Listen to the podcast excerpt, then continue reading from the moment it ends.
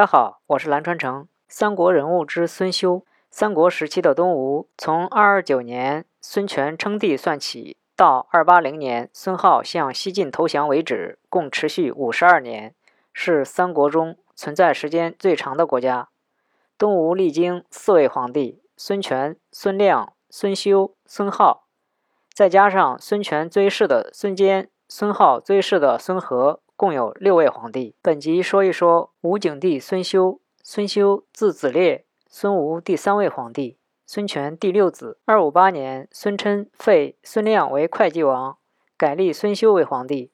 孙休一开始对权臣孙琛处处忍让，孙琛仍然得寸进尺。孙休在当年腊月初八，趁腊祭时，联合张布、丁奉诛杀孙琛。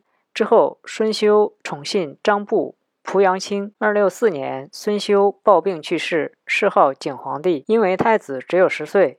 张布、濮阳兴和群臣迎立孙和的儿子孙浩为皇帝。孙浩继位后，孙修的皇后朱皇后和太子被逼死。